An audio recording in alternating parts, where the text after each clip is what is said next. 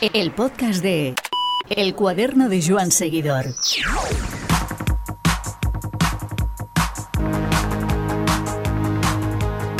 Hay algo que sucede cuando hablas con Oscar Freire, y es que emerge su eterno atractivo, como ciclista, pero también como persona y conversador. Su visión del ciclismo parece alejada por ese carácter despreocupado que a veces luce, pero sabe bien el terreno que pisa y de lo que habla. Durante más de 40 minutos Oscar nos dedica un rato para hablar de sus hobbies innumerables, de sus salidas en BTT, de la industria de la bicicleta, del ciclismo español, de los ciclistas que han venido para cambiarlo todo, de esas carreras que tanto le gustaban a él y ahora hacen furor, y hasta de la posibilidad de ser seleccionador nacional. Encuentros con el ciclismo. Pues ya tenemos con nosotros a Oscar Freire. Oscar, ¿qué tal? Muy buenas. Hola, buenas. Muy bien. ¿Qué tal todo? Pues nada, muy bien. Eh, tranquilamente, pues eso, haciendo la vida familiar y, bueno, pues eh, de vez en cuando, pues eso, eh, acercándome al ciclismo, como es en este caso. Aprovechando o, recuperando esos años, ¿no? Que se sacrifican por todo lo que implica el ciclismo de preparación, viajes y demás, ¿no? digamos, reenganchándote a, la, a la rutina, ¿no? Sí, lo que pasa que para mí, bueno, pues no, no, era, no era difícil, ¿no? Cuando llevas toda la vida haciendo algo que, bueno, cuando empiezas te, te gusta, que es un hobby, luego ya pues deja de ser un poco un hobby, es tu, tu trabajo, pues bueno, al final mm, no te cuesta tanto, ¿no? Eh, sabes cómo, cómo hacerlo y, y ahora pues eh, yo creo que lo que más cuesta es eso, de dejar lo que estabas haciendo toda la vida y hacer una nueva vida, ¿no? Pero, pero bueno, yo creo que hay que aceptar que, el ciclismo ya, ya se terminó y ahora pues toca otra etapa y afortunadamente pues bueno, eh, tengo la, la suerte de, de, entre comillas, poder vivir como quiero, ¿no? Hombre, si tú no hiciste rentas, no sé quién las haría. bueno, pues a mí se me dio bien el, el ciclismo y corrí, pues eso, hice, tuve muy buenos resultados desde jóvenes, desde joven y bueno, pues solo pues eso con 23 años ganar el primer mundial pues eh, eh, siempre pues he estado pues bien valorado no económicamente. Entonces pues bueno eh, ahora pues tengo esa suerte y bueno tengo mis inversiones y demás y, y bueno pues vivo pues un poco a, lo que suele a, lo que suele vivir todo el mundo no todo el mundo pues eso suele tener su, su trabajo su profesionalidad o sea su su trabajo profesionalmente y mi trabajo de profesional ya, ya fue hace mucho, ¿no? Ahora pues lo que tengo son hobbies y, bueno, pues... Nos estás dando una envidia brutal. bueno, al final también hay que... bueno, se puede ver de, muchas maneras, ¿no? Porque hay gente que, que, gana mucho dinero y, y, trabaja mucho, ¿no? Entonces, pues eh, yo creo que muchas veces eh, el, el, tiempo mucha gente no lo valora, ¿no? Y, y bueno, pues... Yo afortunadamente, pues eso, cuando era ciclista eh, lo, lo, hice bien y ahora pues eh, valoro mucho el tener ese tiempo, ¿no? Y, Esto que me pues, comentas, Oscar, perdona que te interrumpa, eh, por ejemplo, me sucede mucho cuando estos días que estamos viendo una persona como Xavi Hernández, jugador campeón del mundo, lo ha sido todo en fútbol, que, que tiene para alimentarse él y no sé cuántas generaciones que le vengan detrás y acepta un puesto como el de entrenador del Barça. Eh, es una óptica radicalmente diferente a la tuya en ese sentido, ¿no? Bueno, el caso este de Xavi, pues tampoco es que sea malo el, trabajo que tiene. No, no, no, no, no, no, no, digo que sea malo. mucho, no es un trabajo de. Pero es un trabajo estresante y con una presión brutal y, y que le y que le va a chupar eh, muchas horas al día. Sí, sí, yo, pero yo creo que bueno, pues al final cada uno pues eh, eh, tiene un camino diferente, ¿no? Eh, yo creo que, bueno, pues eh, hay gente que disfruta de una manera en la vida, otros de otra. Claro. Hay gente que, que disfruta, pues eso, trabajando. Que, bueno, hay gente que, que por lo menos eso dice. Yo en el caso mío no. Disfruto con el tiempo libre y divirtiéndome. No, está claro, está claro. Pero bueno, a ver, te he hablado de Xavi pero hay infinidad de ejemplos, incluso ejemplos de ciclistas que ahora están metidos a técnicos, que están metidos en staffs, que, que o, que trabajan en televisión o que llevan una vida mucho más intensa de lo que se le sugiere a una persona que, como tú dices, entre comillas, estás licenciado, ¿no?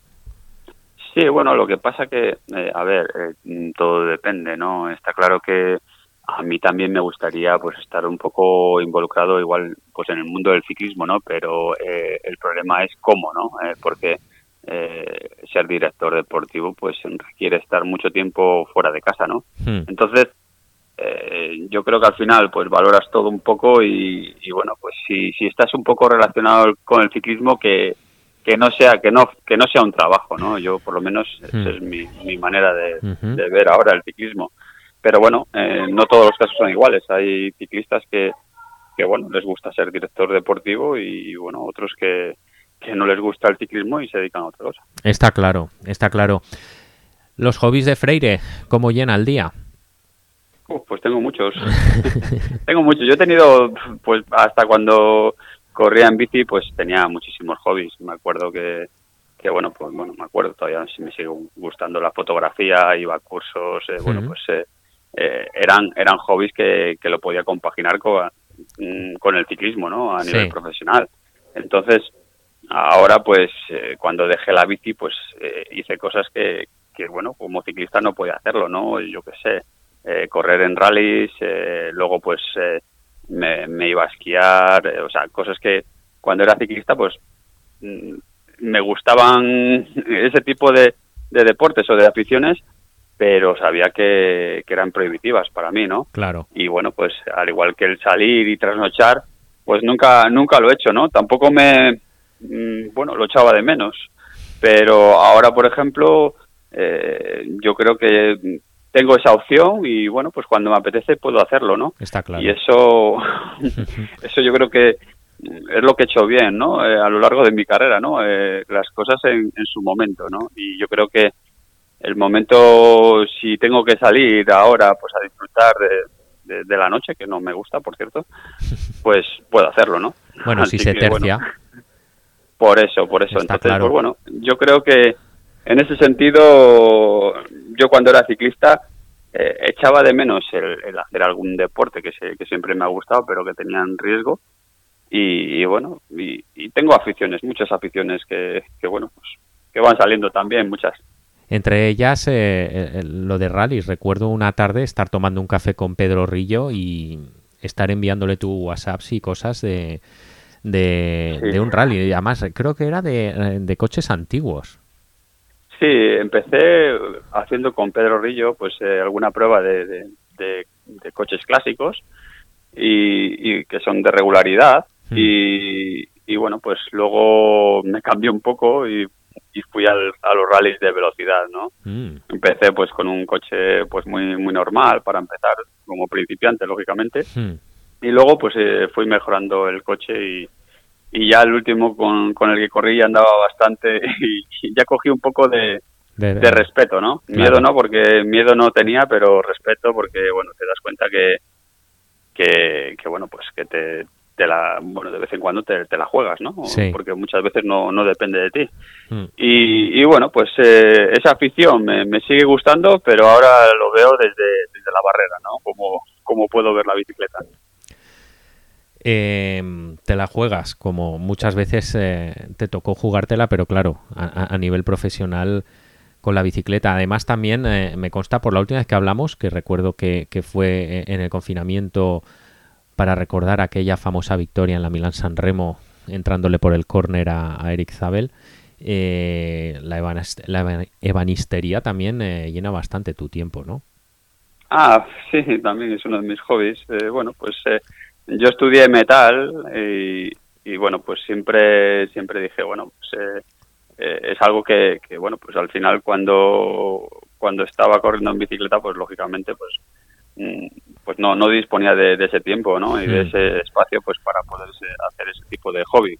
Yo en principio le hice con, con la idea de pues de, de un futuro trabajar de ellos y no me iba bien la bicicleta porque siempre me ha gustado el metal y, y bueno al final bueno pues recuerdo que estaba en Suiza y, y, bueno me gustaba el tema de la música también mucho de alta fidelidad y, y empecé a construir unos altavoces de, de música y bueno pues a partir de ahí eh, me empezó a gustar el tema de, de la carpintería y bueno pues hace tres años eh, eh, hice una casa y ahora pues prácticamente todos los muebles y todas las cosas de casa las estoy haciendo yo.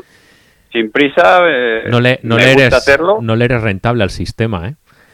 ¿Cómo? Que no le eres rentable al sistema si te lo haces todo tú.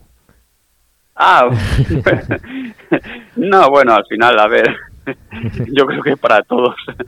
A mí, lo mío, pues bueno, eh, es un es un hobby, lógicamente hay cosas que, lo tienen que hacer los profesionales, pero pero bueno, eh, me encanta hacer lo, que hago y, muchas veces eh, cosas muy muy simples pues llenan llenan tu tiempo, ¿no? y bueno, pues a mí me razón. Tienes toda la razón. Cosas simples que llenan el, tiempo, la suma de ellas, sin grandes sin grandes aspavientos ni, ni cosas raras.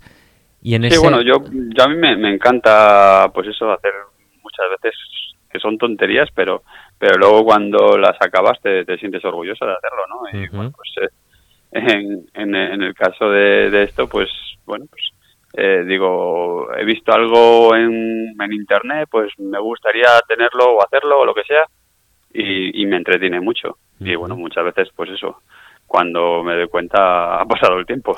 Fantástico. Muy rápido. Eso, Muy rápido. Eh, eso es bueno, eso es señal de que lo has disfrutado. Sí, luego, a ver, eh, yo me, meto a hacer ese tipo de cosas cuando hace mal tiempo, pero si hace bueno todavía me encanta salir en bicicleta, disfrutar de, la naturaleza y, de cosas que, que afortunadamente pues puedo hacer. En bicicleta sigue saliendo, ¿no? Sí, me, me gusta, salgo mucho más en mountain bike porque eh, la mountain bike, pues, bueno, pues es un poco diferente a, a lo que he hecho toda la vida, ¿no? Siempre, pues, he tenido que, que salir con la bicicleta de carretera, eh, bueno, pues, tienes las carreteras como ya muy, muy conocidas por todos los rincones y, y bueno, pues el, el, salir en mountain bike siempre me ha encantado, ¿no? Y, y es algo que cuando era ciclista me hubiera gustado pues un poco hacerlo a nivel de, competición, ¿no? Hmm. Pero, pero bueno, al final el ciclismo en aquella época pues igual probablemente no, no es como ahora, ¿no? Que vemos a ciclistas que corren en mountain bike, en carretera y, tienen esa, esa posibilidad y esa facilidad, ¿no? Para hacerlo. Y cuando corría yo, pues bueno, pues no nunca me lo planteé, ¿no? Pero me hubiera gustado hacer lo mismo que, que están haciendo pues eso algún corredor como Van Der Poel o Pitcock o, sí, ¿no? o, Van Aert. Eh, y a caballo eh, gravel ¿te has interesado? No, eso, bueno, me han hablado muy bien de... Demasiado moderno. De, la gravel, pero es que a mí me gusta eh, un poco más radical, ¿no? La mountain bike me gusta para... Trialera. Puro, puro, y duro. No, Yo no suelo salir para andar con la mountain bike por la carretera o por una pista. Me gusta investigar, eh, bueno, cada vez me cuesta más meterme en, terreno muy complicado porque lógicamente pues muchas de las veces salgo solo, ¿no? Y solo pues tienes que tener siempre cuidado. Eh, además de, salir, eh, te dejas ver por eventos. Hace poco en la Mallorca 312 y, y demás, ¿no? Em, ¿Cómo ves eh, todo lo que está generando la industria del ciclismo y la bicicleta alrededor? Bueno, pues eh, yo creo que ha crecido mucho el, ciclismo ¿no? En, los últimos años.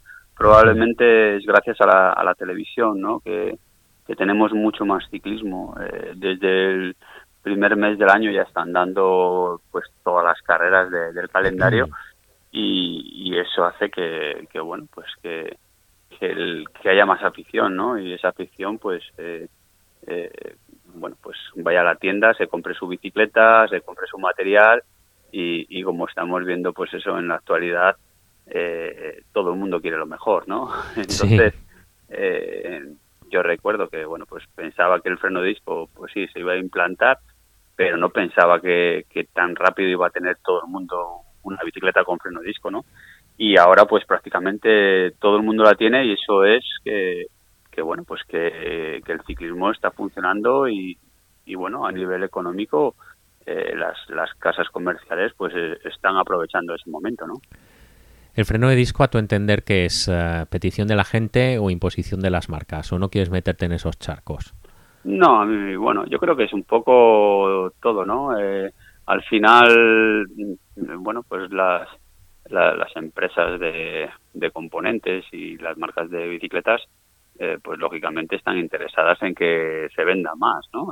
Y, bueno, pues eh, aprovechar que, sale el freno de disco para que prácticamente se cambie la bicicleta al completo, pues ha sido un acierto de cara hmm. a vender bicicletas. Está claro. Pero bueno, eh, a nivel profesional, yo creo que bueno ha mejorado en cuanto pues eso a una a la típica etapa en la que llueve pero el freno de disco para un cicloturista o, o, para un ciclista que no es profesional yo creo que en ningún momento mm, pues le va a sacar tanto partido no eh, y luego pues eh, probablemente el mantenimiento es mucho peor que que, un freno convencional, ¿no? Hmm. Pero bueno, yo creo que a todo el mundo le gusta tener lo, que tienen los profesionales y, y, bueno, los profesionales un poco les, entre comillas, les obligan a cambiar muchas veces de, de material pues para que luego se vendan en, en el mercado.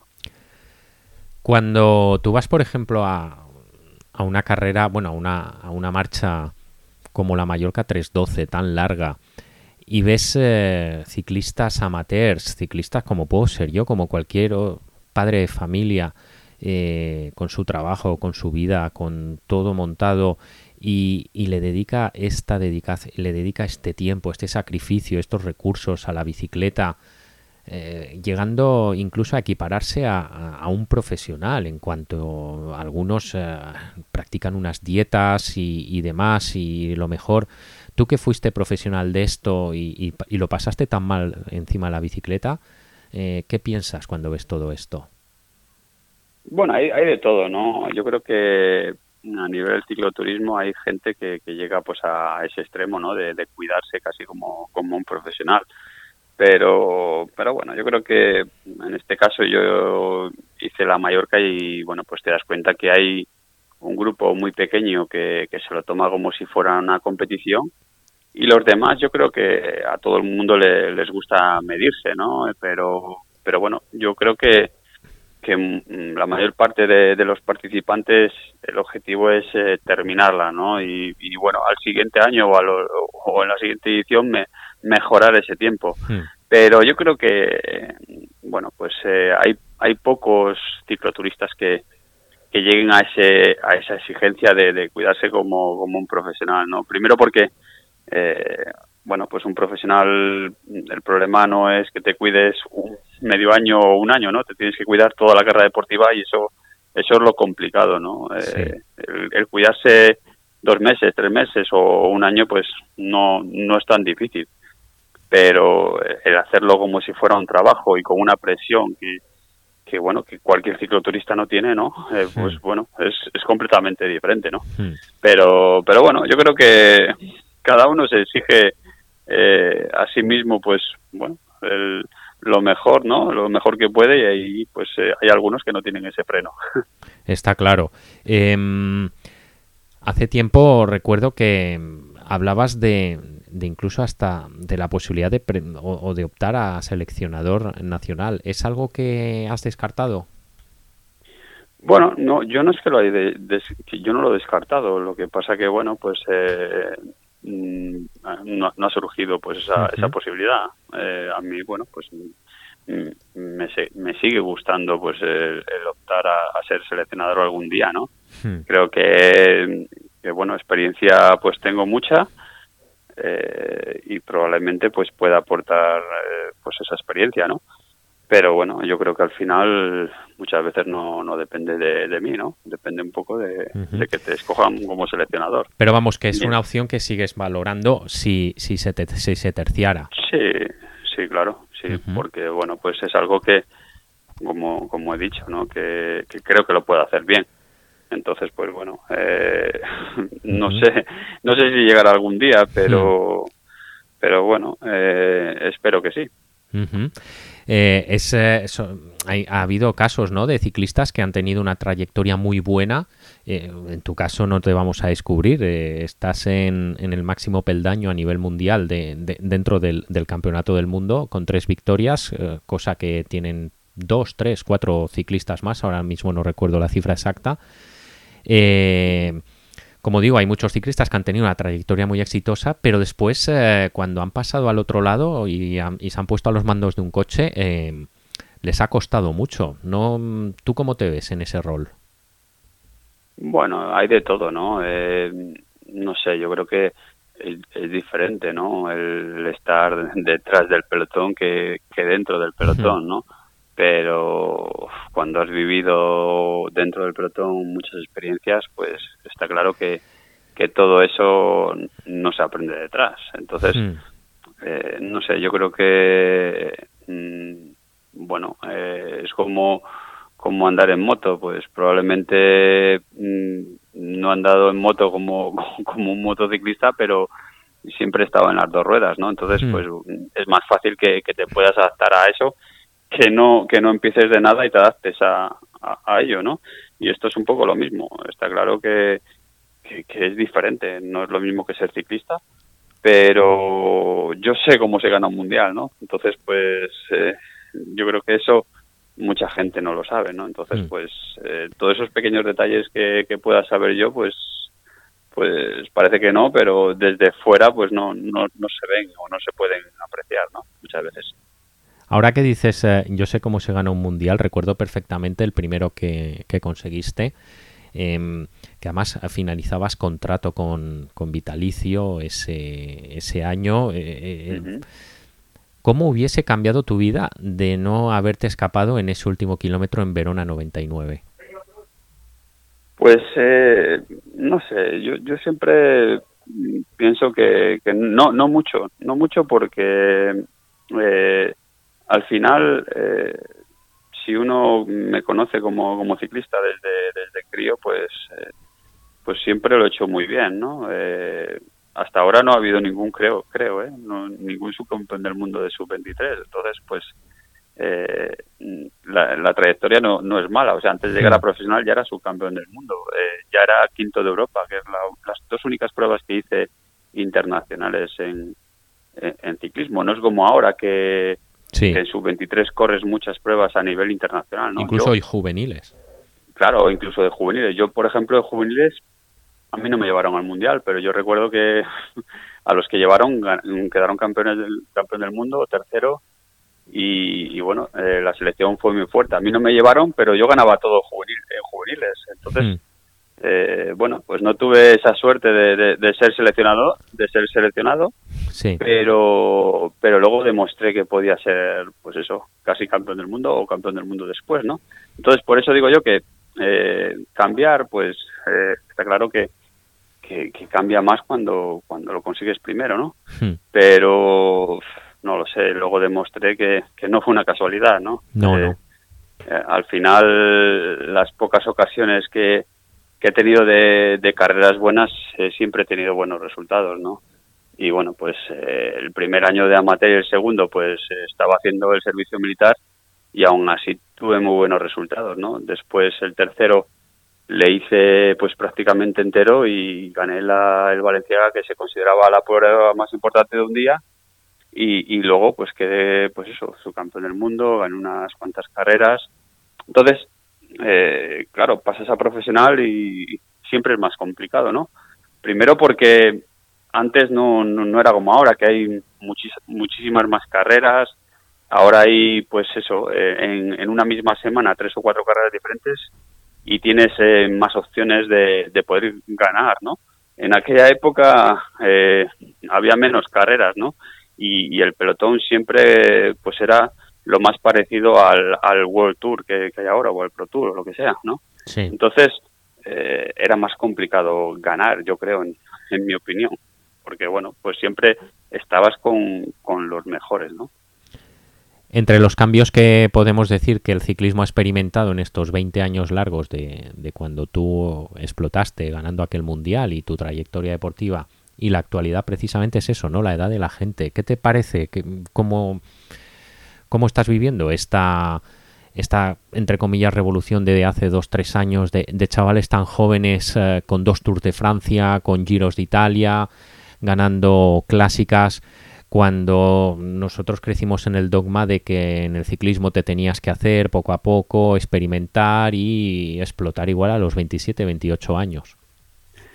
Sí, yo, no solo el ciclismo, no todos los deportes eh, están cambiando, ¿no? Porque yo creo que a nivel de, preparación, pues eh, eh, se ha avanzado mucho, ¿no? Entonces ya ya te das cuenta que hay juveniles que, entrenan como, como un profesional, ¿no? Probablemente menos kilómetros, pero pero lo que es la, el, tipo de entrenamiento es, es muy parecido, ¿no?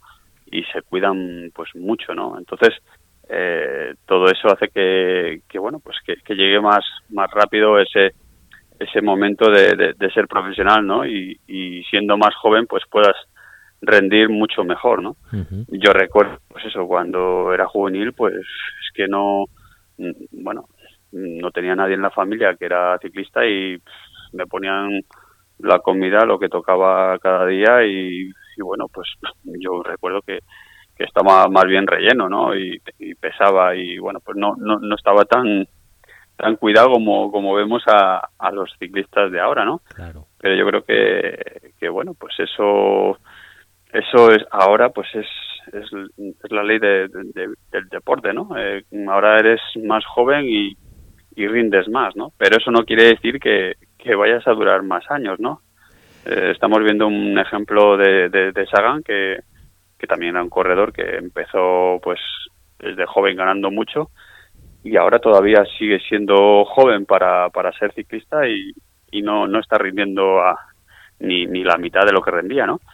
Entonces, pues, no lo sé. Yo creo que es complicado, ¿no? También mantener ese, ese, esa exigencia, ese nivel de, de pues eso de rendimiento durante tantos años no tú explotaste es un poco lo que les va a pasar a, a, los a los de ahora no que, que, bueno pues que es complicado no vimos a un Gaviria que el primer año que llegó aquí pues se comía pues el, el mundo no en los sprints y ahora lleva un par de temporadas que, que no tampoco está a la altura no hmm. entonces no sé yo creo que mm, físicamente pues los ciclistas llegan mucho más pronto pero también se acaban primero, ¿no? Lo que por lo menos en, muchos de los casos. te decía que tú, de hecho explotaste joven, ganaste el mundial joven. Sí, lo que pasa que yo también tuve muchas lesiones y al final eh, parece que no, pero eso te mantiene un poco la, mente fresca, ¿no? Con ganas de, competir, ¿no? Y, tampoco corrí mm, grandes vueltas eh, como otros ciclistas, ¿no? Muchas, muchos años.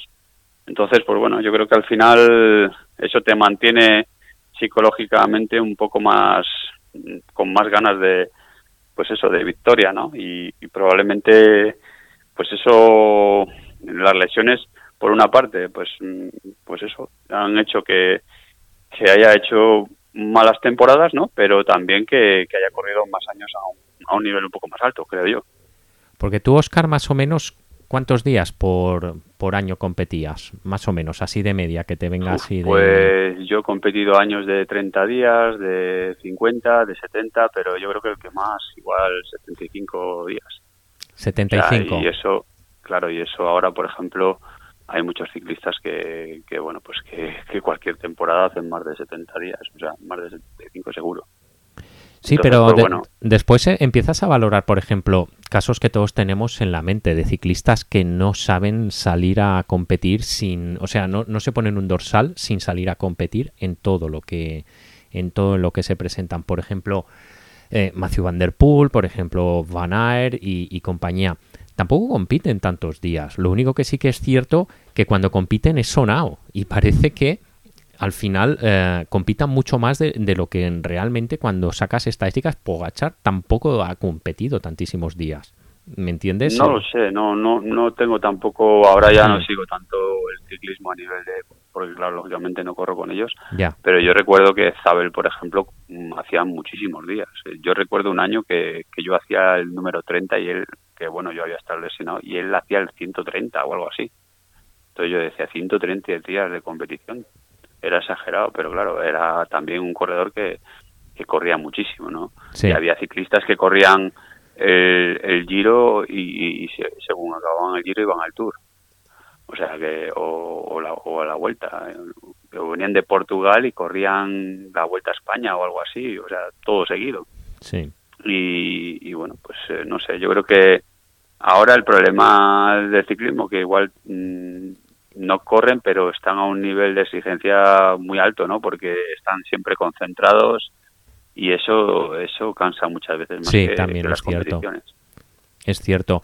Eh, una pregunta que sí quería hacerte es eh, un poco viendo el, ciclismo, los derroteros que ha tomado en estos últimos tiempos y cómo em, carreras eh, en las cuales tú te brillabas hace 20 años y que aquí en España eran seguidas por cuatro frikis, entre los cuales me puedo incluir, ahora se están empezando a hacer pues mucho más populares, ¿no? Miras con envidia, por ejemplo, que terrenos como el pavé o las clásicas o ese tipo de carreras a las cuales el ciclismo español siempre ha estado tan ajeno empiezan a, tener importancia e incluso en España ya hablo por ejemplo del propio seleccionador que quiere eh, montar una clásica con este rato en Jaén eh, y, una serie de cultura ciclista que está entrando en España que en tu época era totalmente ajena. De hecho, tú tuviste que desarrollar toda tu carrera deportiva siempre en equipos internacionales, salvo el inicio en, Vitalicio. Sí, un poco, bueno, pues eh, había muchas carreras que eran desconocidas aquí eh, y que ahora se valoran más, pero ya eran valoradas también fuera, porque simplemente una brabanzona eh, si uno se pone a ver el palmarés de esa prueba, pues es eh, tiene que envidiar a, casi a un mundial ¿no? de ciclismo. Eh, ves el palmarés y, dices, si es que, mm, bueno, es una carrera muy difícil de, de ganar, ¿no? Eh, y bueno, pues de esas había muchas, ¿no? Ahora ya se conocen más y cada vez, pues eso, se le da más importancia pero bueno, pues yo lo que digo siempre, ¿no? Eh, yo corrí unas cuantas Milán San Remo y no, no se televisaban, ¿no? ahora se televisan en dos canales a la vez. Sí, y 200 kilómetros. Y 200 kilómetros. Entonces, eh, bueno, eh, al final, el tener esa, esa televisión todo, durante todo el año, pues yo creo que crea más afición, ¿no? Al ciclismo y, y, y sobre todo, pues eh, se puede apreciar eh, ese tipo de carreras que primero no se daban y que ahora pues se ven y, se da cuenta la gente que son espectaculares, ¿no? Y, bueno, pues no, no solo espectaculares, sino también importantes. Ahora cuando ves eh, la, la gente, el aficionado medio ciclista que se flipa viendo este tipo de carreras, ¿no te dan ganas de decir, ya lo decía yo, que eran bonitas? Sí, al final, a ver, está claro que que bueno, pues eh, hemos tenido siempre pues el, Tour, la Vuelta, el Giro un poco más cerca, ¿no? Eh, ese tipo de carreras pues eh, no se no se veían aquí, pero siempre han sido las más espectaculares, ¿no? Y, las más espectaculares porque son pruebas de un día y al final se corre de otra manera, ¿no? y sobre todo pues son pruebas en las que, bueno, el terreno es siempre complicado, muchas curvas, muchos repechos, viento, lluvia, no sé, yo creo que todo eso muchas veces en, en el Tour no lo ves, ¿no? Eh, porque el Tour, pues, tiene algo muy, muy bonito, que son, eh, pues eso, los mejores corredores del, del, mundo, pero tiene algo también muy aburrido, ¿no? Que, que llega una etapa y, y se pueden tirar 100 kilómetros en grupo y, no pasa nada, ¿no? Entonces, yo creo que en ese tipo de carreras eh, no suele pasar eso, ¿no? Eh, probablemente en muchas de ellas no haya un nivel tan alto como el del Tour, pero la, espectacularidad es mucho mayor. Antes lo mencionaste, hablaste de él, eh, Peter Sagan. ¿Lo ves desmarcándose de sus compañeros de tres mundiales? Bueno, tiene esa posibilidad, ¿no? No sé, yo siempre pienso que, que cuando se gana parece muy fácil, ¿no? Pero cuando no se gana es, muy complicado, ¿no? Yo pues también lo tuve como muy fácil, pero luego no pude ganar ese, ese cuarto mundial. Eh, el, tercero ya pues eso, tenía 27 años y, y, creo que era pues no sé si el más, o el más joven de toda la historia con de ganar tres. Hmm. O, es posible. O creo, o creo que Sagan también como yo, con 27 o 28, no lo sé. Pero luego pues no, no pude conseguir ganar otro, otro más, ¿no? pero yo creo que es así, ¿no? Eh, cuando se gana es como muy fácil, pero luego mira, eh, pues eso, eh, Sagan en los últimos años, pues no, no ha tenido esa, esa, esa posibilidad casi, ¿no? Porque yo, muchos de ellos estuve ahí cerca, ¿no? Pero, eh, no sé, él, por ejemplo, este año no se le ha visto con ninguna opción, ¿no? Y el año pasado más de lo mismo. Entonces, pues bueno, los años pasan y las oportunidades pasan, ¿no? Y muchas veces eh, puede que, uno esté bien y, y, la táctica de carrera o, tengas mala suerte en un momento determinado que, se acaba esa oportunidad, ¿no? Y, y bueno, pues deja de, de, parecer fácil hasta que, hasta que es imposible. Claro. Eh, tú hiciste varios mundiales, corriste varios mundiales con la opción de, de, conseguir el cuarto. Además, en algunos llegabas muy bien de forma. Eh, coincidiste, además, eh, conviviste con una selección que era de auténticas estrellas como Valverde, Samu Sánchez, em, eh, Luis Ley y demás. Y, y, sin embargo, lo que tú dices, ¿no? te desesperaba ver que pasaban las oportunidades y no conseguías eh, hacerte único en la historia del ciclismo? No, no, no, bueno, tanto como desesperarme, no, sabía que, era complicado eh, pues ganar un mundial, ¿no? Eh, bueno, pues hubo un par de mundiales que estaban muy bien y, y bueno, pues no, no tuve suerte, ¿no? también tácticas, problemas, es, es un poco lo que forma parte del ciclismo, ¿no? Eh, eso también pasa. Eh, entonces, tienes que aceptarlo, ¿no? Tiene, tiene que ser así, ya no se puede volver atrás.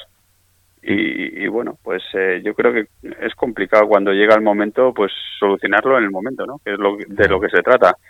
Y, ponerse ahora a valorar lo que lo que ya pasó y lo que lo que he corrido y lo que no he hecho y lo que he hecho, pues ya no se puede cambiar. Es una pena, pero, pero es así. Ahí quedó en la historia y en, y en nuestro recuerdo. Eh, quiero ir concluyendo, Oscar. Antes me gustaría preguntarte un poco tu diagnóstico del ciclismo español.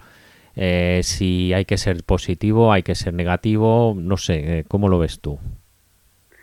Bueno, a ver, es, como, como cualquier deporte, ¿no? Hay veces que, que hay buenas generaciones, otras eh, son generaciones que, igual no, no, llegan a esas anteriores o, otras que la, otras que las mejoran no eh, yo creo que ahora eh, hay una generación que, que hay buenos ciclistas pero falta ganar no entonces ganar es, es muy complicado y, y bueno pues es lo que muchas veces parecía fácil no cuando se hacía porque se ganaba pues en el tour en la vuelta en las pruebas de un día y ahora pues está claro que no hay una buena generación, ¿no? Porque hemos visto que, que, bueno, me refiero a españoles, porque buena generación sí hay a nivel internacional, pero no hay buena generación porque, bueno, pues se ha visto, ¿no? Que ni en el Giro, ni en la Vuelta, ni, ni en el Tour, pues han conseguido una, una victoria, ¿no? Entonces, eh, eso no había pasado nunca en la historia, creo. ¿A qué lo achacas tú? ¿A qué lo achaco? Bueno, pues es un poco pues eso, eh, un poco, no sé, son momentos que, que pasan de, generaciones y, ha tocado este momento, ¿no? Eh, quién sabe si dentro de tres o cuatro años sale alguien que te gana el Tour o el Giro, como, como ha pasado, pues no sé, como con Pogacha y con Roglic, ¿no? Un país que, que no eran prácticamente, no sabían ni lo que era un poco ni el ciclismo, ¿no? y sin embargo tienen a los dos mejores corredores del mundo casi, ¿no? Entonces, eh, no sé, yo creo que muchas veces pasa y ¿a qué se debe? Pues, pues no lo sé. Yo creo que probablemente, eh, seguramente el ciclismo base, ¿no? Que no esté tampoco en un o, no o no ha estado en un buen momento, ¿no? No había equipos, no había carreras, no no había sponsors. Todavía, pues sigue viendo muy poco porque eh, no hay carreras de, juveniles y, bueno, yo creo que si no hay carreras de juveniles y, de sub-23 y luego no hay equipos, pues al final eh, es muy complicado ¿no? sacar eh, grandes corredores.